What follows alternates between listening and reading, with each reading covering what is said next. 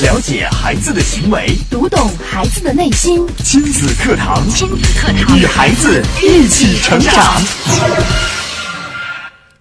快点，快点，赶紧，赶紧！这样的话，我们做家长的一天不知道要嚷嚷多少遍，也不知道孩子要听多少遍。但有一点是肯定的，就是我们越说的不厌其烦，孩子越充耳不闻。几乎每个家长都为孩子磨蹭而头疼。可以这么说，世界上没有一个孩子是自觉有效率的完成每一件事情的。在父母聚焦的时候，只要留心听，就能时常听到这么一句话：“我那孩子别的还行，就是太磨蹭。”亲子课堂今日关注：怎样教育磨蹭的孩子？上半部分主讲嘉宾：亲子课堂创始人、亲子教育专家陆岩老师。欢迎关注收听。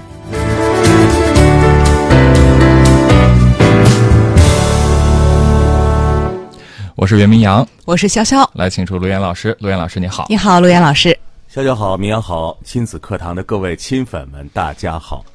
嗯，呃，今天呢，陆岩老师为我们带来这期话题，相信很多家长朋友都有这样的困扰：孩子太磨蹭了。我们老觉得孩子太慢太慢，而且不管你怎么说、怎么教育，好像都不管用。嗯。呃，我相信每一个为人父母者都会有同样的体会，自己都做过。今天刚才明阳说的那个，快点，快点，快点，然后赶紧，赶紧，赶紧，嗯，马上就迟到了，火烧眉毛了，然后快点干，快点干，来，快点吃，快点吃，然后快点走，快点走，啊，哎呦，真的是生活真的这么激人吗？那这是不是孩子的普遍现象呢？首先做一个定义。就是在现在这个时代里边，几乎每个家长都为孩子的磨蹭而头疼，啊，每个家长都为孩子的磨蹭而头疼。嗯，每个家长都担心孩子这么磨蹭，时间被浪费了，然后就虚度了光阴呢。其实呢，我先说一说，就是我们现在的一个时间的一个维度啊，就是我们的时间的维度和孩子的时间维度是不同的。怎么讲呢？首先，我们要认同，就是孩子的慢，有的孩子就是孩子普遍都是慢的哦，都是慢的。那谁是快的呢？是我们是快的。嗯嗯，孩子对时间是没有概念的。嗯啊，然后一个孩子生出来，他不知道什么叫时间，就像一个人生活在这个世界上，他只道只知道日出日落。嗯，这个日出日落也是慢慢慢慢你成熟了，然后建立了一种逻辑关系之后，你才知道的。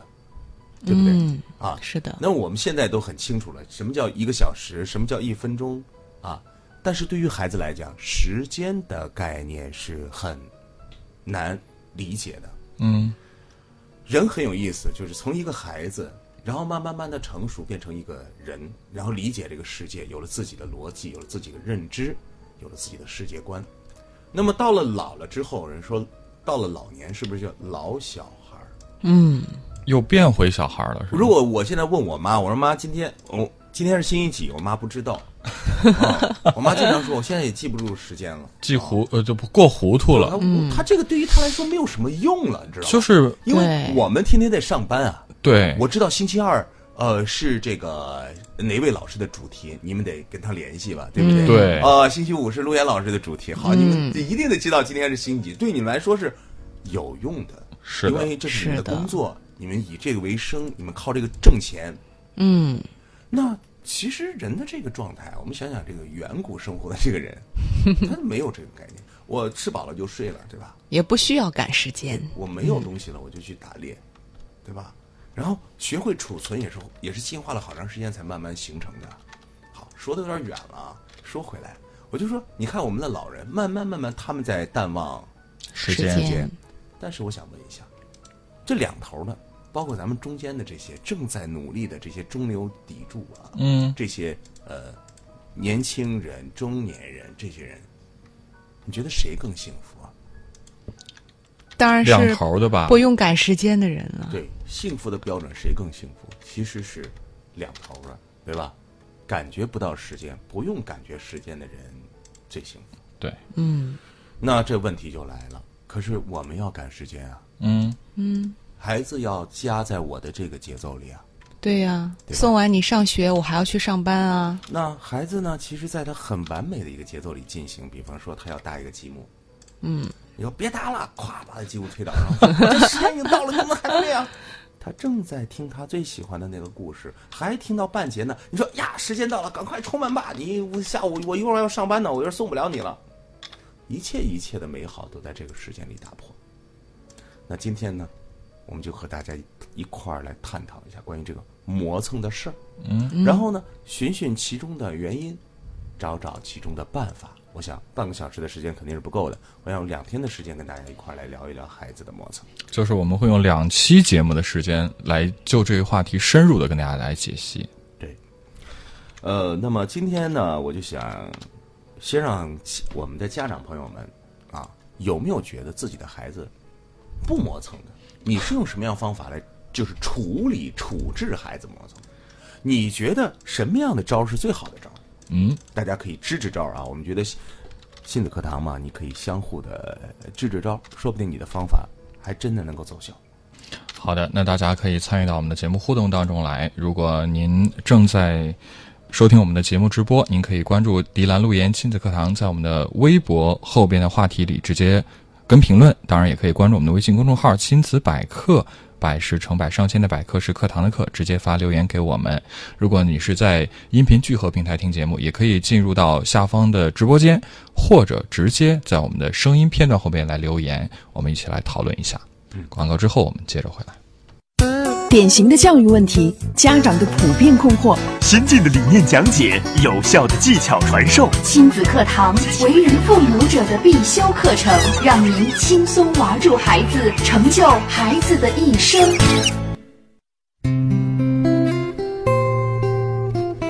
好，继续回到节目当中啊，今天的亲子课堂邀请到亲子课堂创始人、亲子教育专家陆岩老师带来的话题：怎样教育磨蹭的孩子？我们今天是第一讲。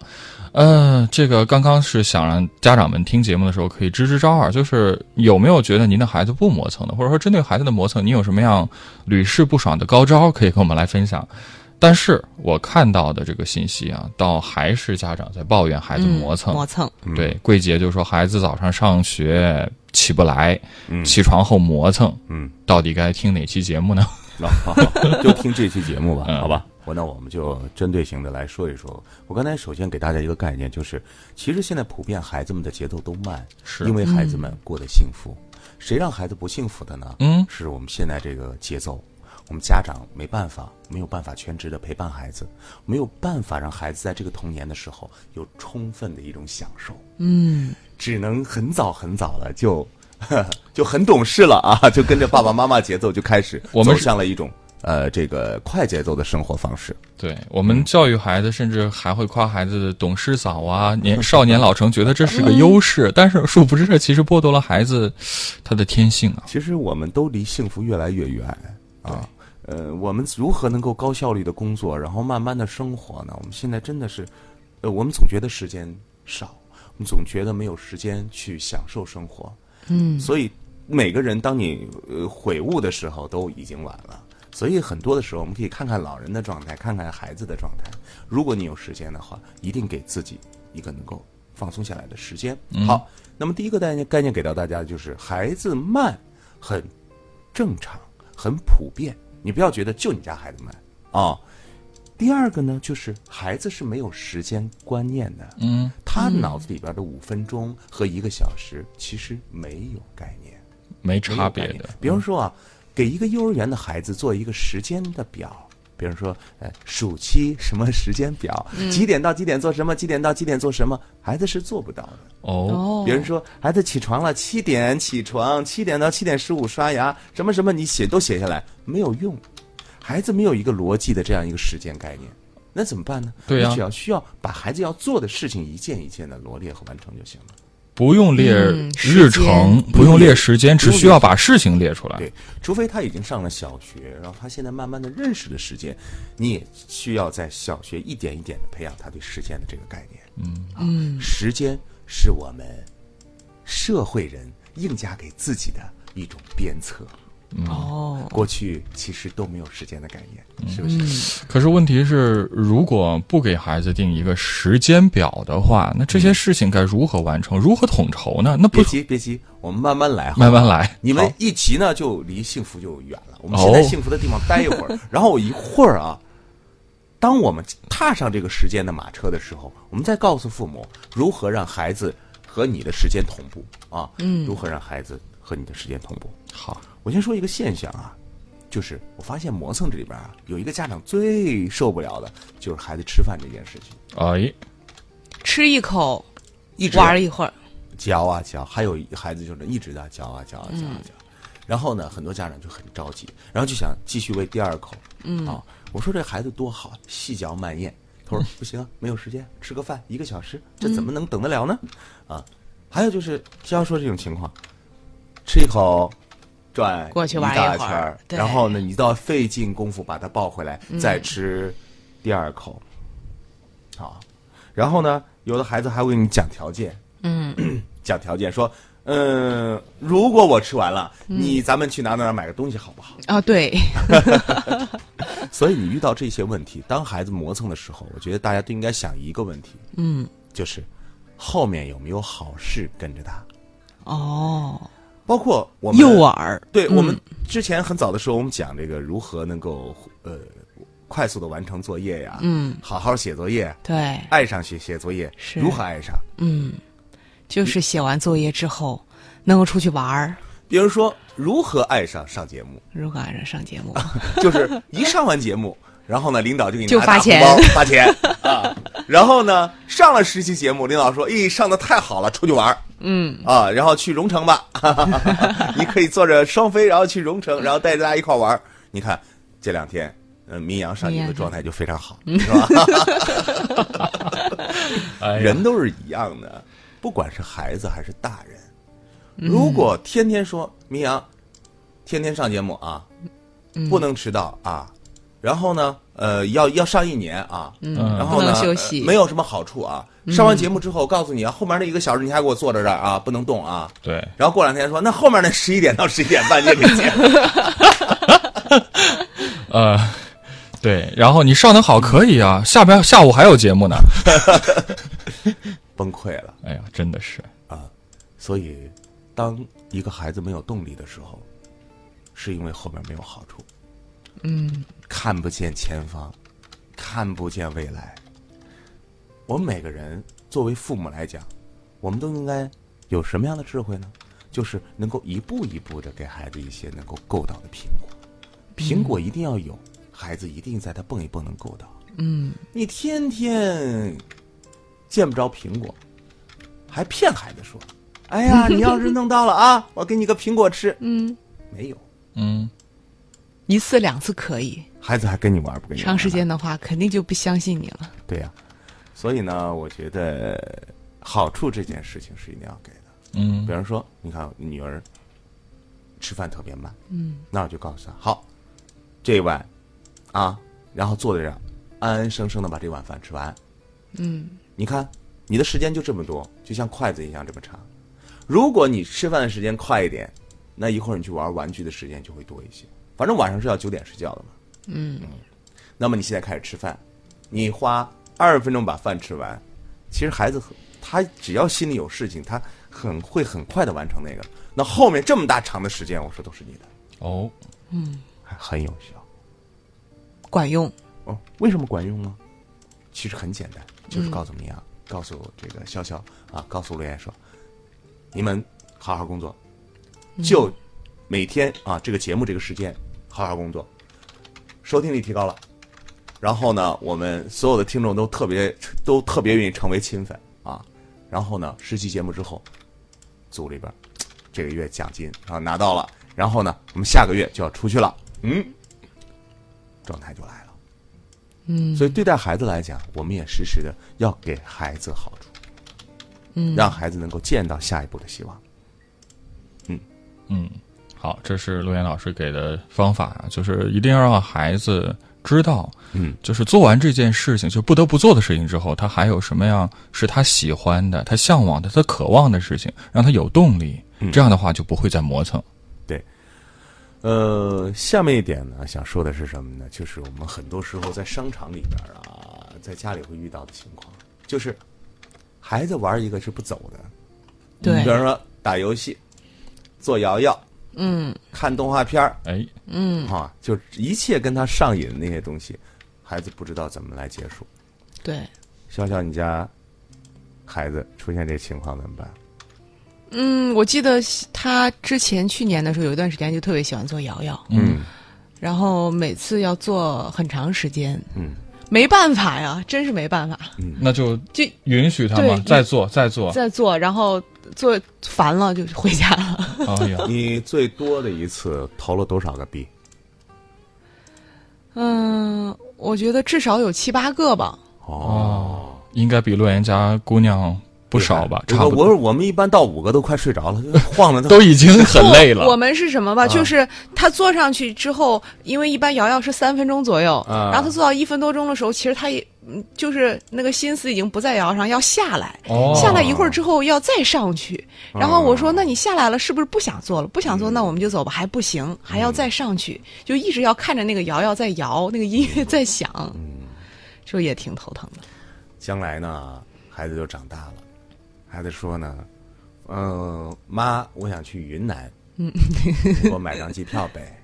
嗯，好，你就给儿给给儿子买张机票。刚买完机票啊，什么都订好了，说我不想去了。啊，我同学说海南挺好玩的，我要去海南，给我订一张。嗯，行不行？不行，这钱可不是一块钱的事儿。是啊，这跟瑶瑶可不一样了。但是你知道啊，小的时候养成这个习惯啊，他就认为可以了。啊对他就会他就会把这个习惯往往外带。当然，我刚才说那个情况呢，孩子慢慢懂事会明白，可是这种方式、这种习惯会留下来。咱们节目里边经常会讲到温柔而坚定，如何坚定这件事情，其实不坚定的都是父母。嗯，哎，往往长辈会更多一些。这个就是一个最基本的原则问题了。我们总觉得我们爱孩子，我们不能伤害孩子的好奇心呢、我们不忍心啊。我们不能伤害到孩子对这个需求点吧？嗯，这是不是就是无条件的爱啊？啊啊，会会有家长这样想。那如果你家孩子就盯着电视，然后看了一个，看完了之后他还想看，你怎么办？嗯小孩子看电视，我觉得是看不够的，尤其是看动画片的时候你怎，么没有时间观念。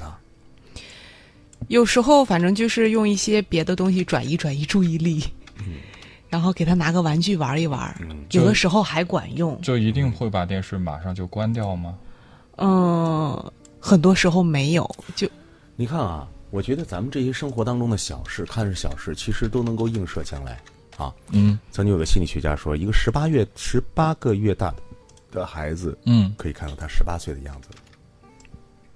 我觉得有些事情啊，呃，比方说心理学上的一些呃呃映射的试验呐、有时候挺说明问题的。比方说，嗯呃，关于延迟满足，延迟满足啊说弄一帮孩子啊，有一些孩子呢是等了二十分钟之后呢才吃那个糖，哦，然后吃那个糖，就是等了二十分钟之后会有两颗糖嘛，就有好处嘛。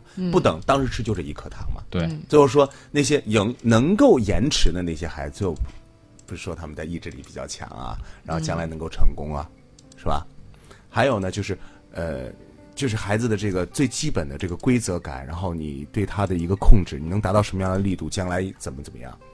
哎，我觉得 有的时候想这些东西很遥远，但是他们之间的联系还真的是有的。嗯啊，对于每个孩子来讲。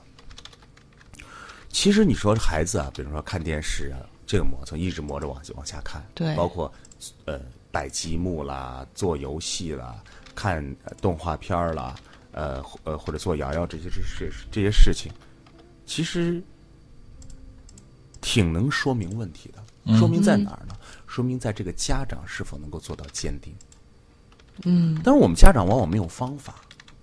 要么呢，就是开始的就是觉得，哎呦，你看孩子出来做一次也不容易呢，我就一遍一遍让他做吧。你看他一个小可怜是吧？他坐上去他又不想做了，那行吧，我就说就这一步就你已经你已经超越我们家对对孩子的这个溺爱了啊。那你都坐上了，你一定要跟孩子讲清楚，你坐上就坐上了，如果你下来就没有了，嗯，没有了就真的没有了。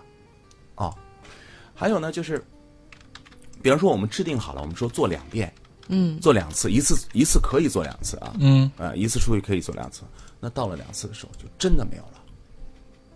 嗯，如果第一次扎不住，如果爷爷奶奶管不住，那这个事儿就麻烦了。嗯，第一次是哭，第二次就是第一次哭三分钟，然后满足了，啊，下一回呢就是五分钟，最后呢就变成十分钟，然后二十分钟就直接躺地上撒泼啊，这你就无法制止了。呃，那么面对这样的事情，我们该怎么办呢？第一，很多时候我们不用让自己成为一个惩罚孩子的那个人。嗯，往往我们会这样做，就是哎呀，孩子可以，你可以这样做，可以做到，到最后你发现怎么能做成这样啊？啪，咦，冲出你的底线了，你爆发了，乖乖孩子，呃，就就一头雾水啊，嗯你的劈头盖脸来了一顿。甚至会说，呃，别以为给你两天好脸色，你不知道你是谁了。我见过很多这样的妈妈，就是、对因为有的时候，呃，因为我们变脸特别快。亲子活动嘛，呃，各个家庭都出去了，妈妈肯定都是，呃，都表现的非常好，是，这个很呃很温柔啊得体体呀对不对？但是我发现有时候该管的时候他管不了，他嗯孩子已经跑出去了，然后呢，有的孩子开始做一些。就是侵犯别人的，给别人一拳呐、然后说一些不该说的话呀，然后跑到不该去的地方啊。但是这个妈妈一直都没有管，因为我发现她没有这种掌控力，已经管不住了。她是平时都没管过。嗯，可是呢，事态会一步一步的严重，恶化了怎么办？一点一点恶化的时候，突然这个妈妈爆发了过去的那种淡然当中，啪就爆发了，怒目啊，嗯，然后就瞪着孩子，哈，那个力量哇，真的比恐怖片力量要大啊。然后孩子嗯好被制住了，啥事儿也不敢干了。但当时啊，我最大的感觉就是什么呢？你给到孩子的力量，孩子会转化到他的生活当中。他为什么会乱跑？他为什么会无所顾忌？他为什么会给别人一拳？他为什么会这样做？对别人大吼大叫？那你的力量全给到他，他全部都学会了。这个时候，妈妈是不是扮演了最终的黑脸？嗯嗯并且妈妈呢没有原则。好的时候你随便，我生气了你完蛋了。嗯，一切是以妈妈的情绪为变化点的。对你没有标准了。对我是一个很讲原则的人，我的原则就是三个字：看心情。就孩子会察言观色呀，他要看妈妈今天开不开心，所以他的这个调皮程度啊、撒泼程度能到哪个级别？对，所以呢，我觉得很多时候我们在教育孩子这个主体的时候，我们要把我抽离开。我是谁？我是我是你的爸爸，是不是？嗯，我是你的爸爸，因为我们很多时候会对孩子这样说：“你这么磨蹭，走不走了？快点啊！啊，你要是再不走，我跟你说，我不要你了啊！啊，要不说，呃，你你吃不吃了？嗯，你要不吃，你走，啊你出去，啊，我给你扔了吧，啊，呃 你去不去了？你不去，我不爱你了啊，我不要你了啊，我不管你了啊，你就给这儿吧啊。这一系列的话都出来了，我们在干嘛？要挟哎，你真会不要他吗？不会的。孩子一天听，两天听，三天听，你这就变成废话了。嗯，在你变成废话之前，孩子还还会知道，哎呀，你就你就你就是假的，变你真的你真的不想要我吗？所以你孩子是很精的，所以你这说这些话真的是没有用的。毫无意义的一句话。脱离这个主体，记得，爸爸永远爱你，但是孩子，时间到了，没办法，这不是爸爸告诉你的。嗯，是时间到了。比方说，我小时候陪我女儿看电视的时候，我喜欢用那个巧虎的那个碟子，因为小孩都喜欢看电视嘛。对巧虎的碟子只放二十二十分钟，它自动就结束，那张碟子就放不下去了。当然，我说正版碟，您这盗版的要二十多集都能能灌在一个 DVD 上，是吧？嗯正版碟就这么多，看完没了。我说孩子没了，嗯，哎，不是我不让你看这个碟爸子，它不放了，对吧？嗯爸爸想让你看时间长，没了，没了，今天就结束了。这就叫什么呢？我永远办儿办的都是好人对，你要知道，爸爸妈妈永远爱你。嗯结束了，没办法啊。呃，爸爸妈妈永远爱你，但是我你要知道，咱们家规矩，家规，咱们家规矩就是每天看电视二十分钟。咱们家规矩就是做瑶瑶的时候只做两次，乖乖，我爱你，嗯我爱你，做两次，做两次，但是不能做第三次。嗯，我们家大牛二妞都都很清楚一件事情：超市可以去，我有零花钱，但是每次去只有一个标准，只能买一只买一个，嗯，他不可能左手一只一，右右手一只鸭，这个事儿在我们家发生不了。嗯，并且这样子的话呢，会让他已经形成了一种习惯。这不是爸爸不爱你才让你买一个，那潇潇阿姨让你买两个，潇阿姨就更爱你吗？不是的，嗯，这是规矩。啊。所以呢，面对孩子的这些磨蹭的举动啊，我们应该有的是很多的方法。今天呢，我们先讲一个上篇，跟大家举了几个例子，比方说吃饭的例子。嗯，吃饭的这个例子还有很多深挖的东西，我们可以在下期的时候再说。但是记得一点，所有孩子的磨蹭，都是因为当孩子完成这件事之后，下一件的事不精彩。不是他期待的，对，如果完成这件事情，下面有一个他想做的事情，你能够满足他一个想做的事情，那么我们就是最好的父母。我们用引导的方式，让孩子固化自己好的行为。嗯，好，好，谢谢罗岩老师带来的精彩讲解。那更多的关于这期的内容，我们将会在下期的节目当中继续跟大家来分享。半点之后呢，也欢迎大家参与到我们今天节目的互动当中来，听到今天的节目，您有什么样的一些感受？生活当中有没有遇到孩子磨蹭的问题？您是怎么解决的？或者说具体操作中您还有什么样的一些问题和误区，都可以跟我们来互动。嗯，新浪微博关注“迪兰路言亲子课堂”，在我们今天的节目帖下跟评论；微信平台关注微信公众号“亲子百科”，在微信当中和我们进行互动。明天呢，我会直直接进行第二期，就明天周六的时间，我会跟大家说什么呢？马上就要到暑期了，孩子面对的就是怎么起床，是吧？嗯，我上午干什么，下午干什么？我很实地的跟大家来讲一讲孩子的周期，孩子的这个暑假该怎么过。嗯，好，大家也可以来继续关注我们明天的节目。当然，我们今天节目还没结束，半点之后 我们还会回来跟大家来继续互动。开车需要学习，需要学习。那教育孩子呢？任何事情都需要技术，而最需要技术的事情就是教育子女。孩子肯定比电脑、汽车更复杂、更精密，而重要的是它更珍贵。假如我们一生只能拥有一项本领的话，必定首选家庭教育。教育孩子，你是合格父母吗？亲子课堂，为人父母者的必修课程，让您轻松玩转孩子，成就孩子的一生。成就孩子的一生。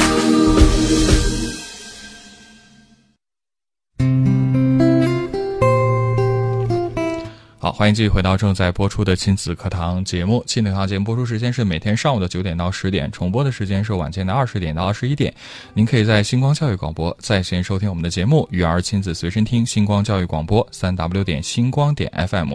您可以在 PC 或者是手机的浏览器直接输入星光点 FM，星光汉语拼音全拼点 FM 来在线收听我们的节目。智能手机用户还可以在应用市场下载蜻蜓 FM 或喜马拉雅 FM 客户端，搜索“星光教育广播”在线收听节目。错过节目的播出时段，您还可以在以上两个 APP 搜索“亲子课堂”，听到我们节目的精彩录音，随时随地的进行学习。星光教育广播的官方微信公众号“星光 FM” 也欢迎大家能够关注。另外，节目当中呢，你也可以关注微信公众号“亲子百科”，微信当中和我们进行互动。好，继续回到我们今天的节目当中，陆岩老师为我们带来的话题：怎样教育磨蹭的孩子？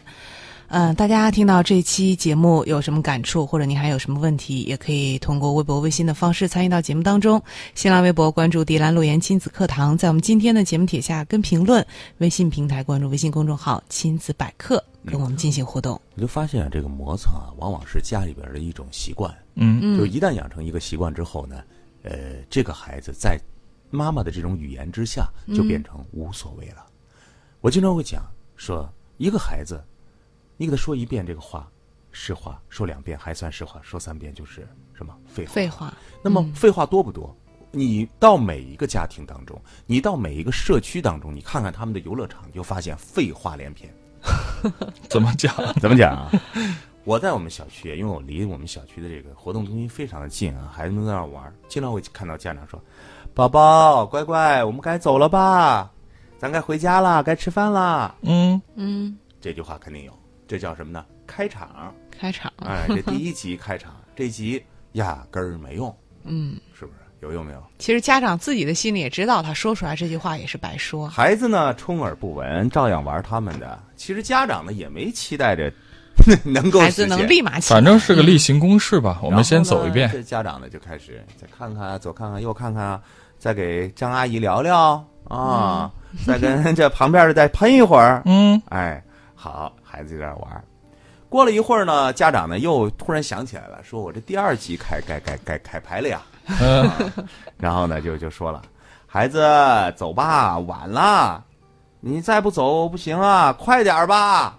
嗯，这第二集是不是你们又看到了？然后孩子还是我行我素啊。不理不睬。你如此说一个这个三番五次的，对吧？一般都是这样，但是到最后总有不耐烦的时候吧。嗯，家长总有一直这样子好好好声好气的说，说的没办法了，到最后怎么办？使出大绝招了呀！怒了，走不走？你不走，我走了啊。嗯，你不走，你不走，一会儿让人给你卖了啊！嗯，一会儿捡破烂的来了，老毛头给你抓走了啊！警察叔叔给你抓走了啊！啊！你不走，我走了啊！那你就在这待着吧。嗯啊，不使大招不行啊。咱能不能说一句话都管用啊？我相信很多的家长也期待着我说一句话都管用。嗯，其实是什么呢？其实是你一直说话不算数。哦，哦，如果你说话算数，从一开始都说话算数，嗯你，不会这样的。就是第一次说走的时候，你就真走了，真走了，啊，我就真走了。但我走了，当然我保证孩子安全在看着他。我看看你，你躲在门洞里面哎，你能嗯怎么样啊？所以温柔而坚定，坚定很重要。你能不能坚持对孩子说的？不是我不要你了，这句话就不要说。因为你做不到。你做不到，你不是说嗯不要他了，对不对？孩子，你要再这样的话，爸爸真的就走了啊，那消失，就看着你，看你你该怎么办？你知道这个痛苦了吧？哦，嗯知道了啊。如果你再这样的话，如果你再在这桌子上跑来跑去，你不吃饭的话，你就吃不了饭了啊，这饭就收起来了，真收了，饿着饿肚子了，饿着，孩子愁饿吗？咱们现在孩子没有一个营养不良，没有一个什么元素缺乏，什么都没有、啊，就是吃太多，嗯，撑的了啊，就需要饿一饿。孩子不知道饿多可怕，是不是？现在的孩子就不缺饱，就缺饿，是，一有饿才能饿出来他的自我，就是抬头哦，我好饿，我好饿什么感觉？就我饿了，我饿的后面一个潜台词是什么？我需要。哎呦，孩子需要了，太好哦！孩子，你想吃饭了是不是？哈哈哈哈！这我可以收拾你了吧？啊，那今天那你就可以说，孩子，以后咱们吃饭是不是乖乖的坐在这儿啊？嗯，咱们是不是坐这儿不动啊？不能乱跑啊！啊，嗯不，能。好吧，啊那么我们是不是盛？你说盛多少盛多少？咱们是不是要把饭里的饭碗里的饭吃完？好的，是的，管住听话了，管住了。嗯，他不知道饿的时候，你怎么管？那他天天都被你逼得塞得胃里满满的，你说你能管着他吗？是是吧？？那么天天被你呃这样的忽悠的说啊，走吧，走吧，走吧，你再不走我走了，这这你能管住吗？你也管不了。爸爸妈妈永远是真的，你们说话永远是算的，孩子才会不磨蹭。好，这是一个非常好的办法，大家也注意啊。我们来看一看，这个是我们的老朋友欢欢有一段分享。嗯，他说，对待孩子的磨蹭，最重要的是父母要有平常的心态，要做到对孩子没有期待，让孩子自己承担磨蹭后的责任。父母只有通过不断的学习，改变自己的认知，一切都迎刃而解。现在中午都是孩子负责叫我起床上班，相信自己的孩子，我告诉孩子：“亲爱的宝贝，你能叫我起床吗？”他非常愉快的答应了。中间也有他上学迟到的情况，呃，父母要接纳他的任何状况。孩子九岁了，学习都是自己安排，在孩子呃孩子成长是父母的修行，努力学习，陪孩子一起成长是当前我们要做的。多好的一个例子！其实孩子的成长就是孩子承担做一些事情，让孩子负一些责任，嗯，哪怕孩子犯一些错误。刚才讲了，修行果然就是这样。家长如果能够做到的话，孩子就成长了。我们把孩子所有的事情都在自己的手里，孩子成长不了。嗯，我们放手的那一刻，孩子才能成长。无论是一个女孩子还是一个男孩子，如果一个女孩子，妈妈从小给她洗袜子、洗裤头、洗衣服，告诉她什么时候上厕所，什么时候洗脸，什么时候刷牙，那么这个孩子就会被你弄成一个邋里邋遢的孩子。嗯，他脏了有人管，有人帮他收拾被褥；他衣服脏了还有人管。那这个女孩子将来谁管？她能不能照顾她的家庭？她有没有这种能力？你总觉得，哎呀，孩子长大了，有一天总会的。我告诉你，没有开始那一小步，没有养成这种他该负责任的习惯，他永远成不了一个妈妈，他永远成不了一个老婆，他永远成不了一个好女人。嗯，一个男人亦然。如果这个男孩从小什么样的事情他捅下的篓子，你来帮他去弥补；他做的事情，你来帮他承担责任，那这个男孩永远成不了男人。一个男孩到男人最简单的一步就是，这个事儿你来决定，这个事儿你来负责，这个事儿你来办。我深深的记得呀，一个男孩是很想成为一个男人的啊，就我就记得我小的时候做的一些事情啊，小学做的一些事情，初中做的一个事，我什么时候感受我到我的这个存在了？我就觉得，我记得我那个时候奶奶去世了，然后家里的人都在忙啊，我三叔啊，我二叔啊什么，他们都在忙。他们在忙的时候，突然家里有一些事情没人管了。嗯，我是老大，我爸呢是老大，这长子长孙呢，嗯，我爸就给我说了一句话：家了这边的事儿你管着。长大了，突然觉得自己的责任好重大。对，就是你你得管了。好，早上起九点，好怎么样？家里谁谁来怎怎么样？你来你来布置，让谁过来谁过来，让几个小兄弟你管着这个事儿。人一旦有责任的时候，他的这种意识就来了，他的价值感就来了，他的存在感就有了。那我们的孩子能不能给他找这些存在感呢？完全可以。可以的，如果你把孩子所有的事情弄完，他没有存在感的。你告诉他，垃圾是你的，那么我们家所有的垃圾都是你的，这不是给你布置的任务，你是家里的一员。如果你不在的话，我们家就变成垃圾场了。嗯，所以你很重要，你有你存在的价值，就像刚才那个妈妈的指挥一样。嗯，说孩子，上班儿你得叫我啊。嗯，我可那个啥是水平没你高，然后我也不会看表，有时候说我还睡过头，你得叫着我。一次可能孩子会忘，两次可能孩子还不信，三次的时候孩子就慢慢慢慢的知道这件事，我得负起责任，否则我妈就迟到了。嗯嗯，多好的例子！嗯，好，也欢迎大家继续的参与到今天节目当中啊。听到今天节目，您有什么样的感受，或者说还有什么样的一些问题，欢迎继续参与互动。您可以在新浪微博关注“迪兰路言亲子课堂”，在今天的节目帖下来跟评论；微信平台关注微信公众号“亲子百科”，在微信当中和我们进行互动。我们也稍事休息一段广告之后，继续回到节目当中。开车需要学习，电脑需要学习，那教育孩子呢？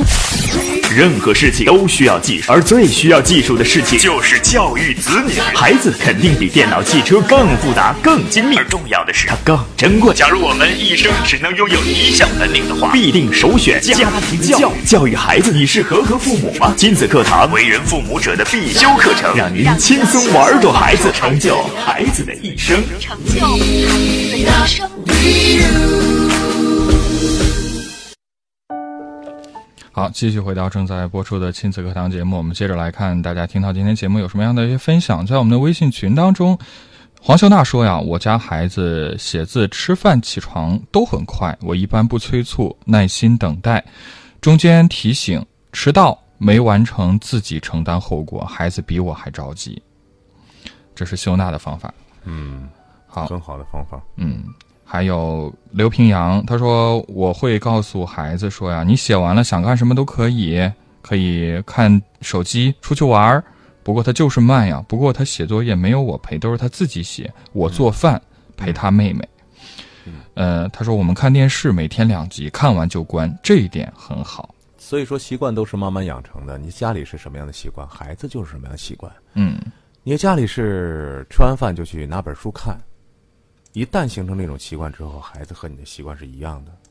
那些看电视呢，是因为家庭生活的其他方式太枯燥，看电视是最有趣的方式。嗯那如果书中有这个颜如玉啊，有这个黄金屋啊，你看到了，那孩子也会觉得，哎，什么东西你天天在那抱着，我也想抱一会儿，一会儿一会儿就抱出来了，这就是环境的滋养。嗯是的。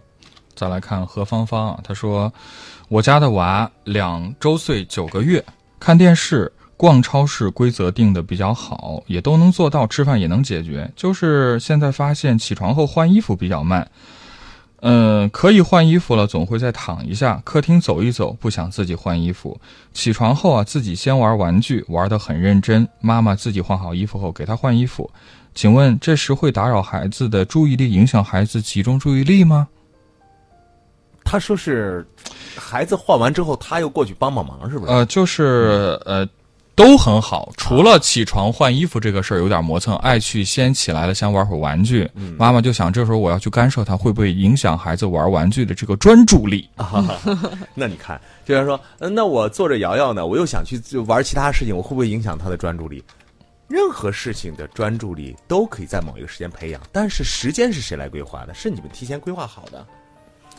第二天穿什么衣服是在头一天都已经准备准备好的。那么起床的第一件事情呢，就是把衣服穿好。如果这件事没做完，其他的事情等会儿再说。你这个专注力还没有搞定吗？对，关注关于这个专注力的事情，我们做家长的一定要选对时间。你比方说，一大早起来，孩子说：“您给我读本书吗？”你有没有时间就在读？那肯定一大早起来，他拿一动画片儿他要看，可以吗？一大早起来，他要去摆那个积木，你觉得可以吗？啊，你你你随随随便，你说随便玩吧，你随便玩了，但是最后走不了了，怎么办？这不是还是你给他弄的吗？嗯嗯所以呢，呃，我们家长其实是孩子最好的一个规划师。有个家长就说了，虽然孩子不了解时间，但是我可以把他的这个要做的事情给他写出来，那个那个小纸啊或者小黑板，告诉他啊，洗脸、刷牙，然后呃那个吃饭，然后看书，然后什么什么，一条一条的，慢慢他就形成一个基本的流程了。嗯孩子为什么一到幼儿园就那么规矩呢？嗯因为他换了一个环境。孩子为什么到了少年优势训练营就特别的规矩呢？因为他也换了一个环境，他脱离了原来那个环境，脱离那个环境，你在那个环境里边叫你三遍没有，他不会听的。在这个环境里面说一遍就够了，并且会记记在他的心中。那我们就想想，我们做父母的，我们做的怎么样？啊，我们做的够不够？嗯好。好，谢谢罗岩老师的精彩讲解，也感谢大家的关注收听。明天的同一时间，亲子课堂和您不见不散。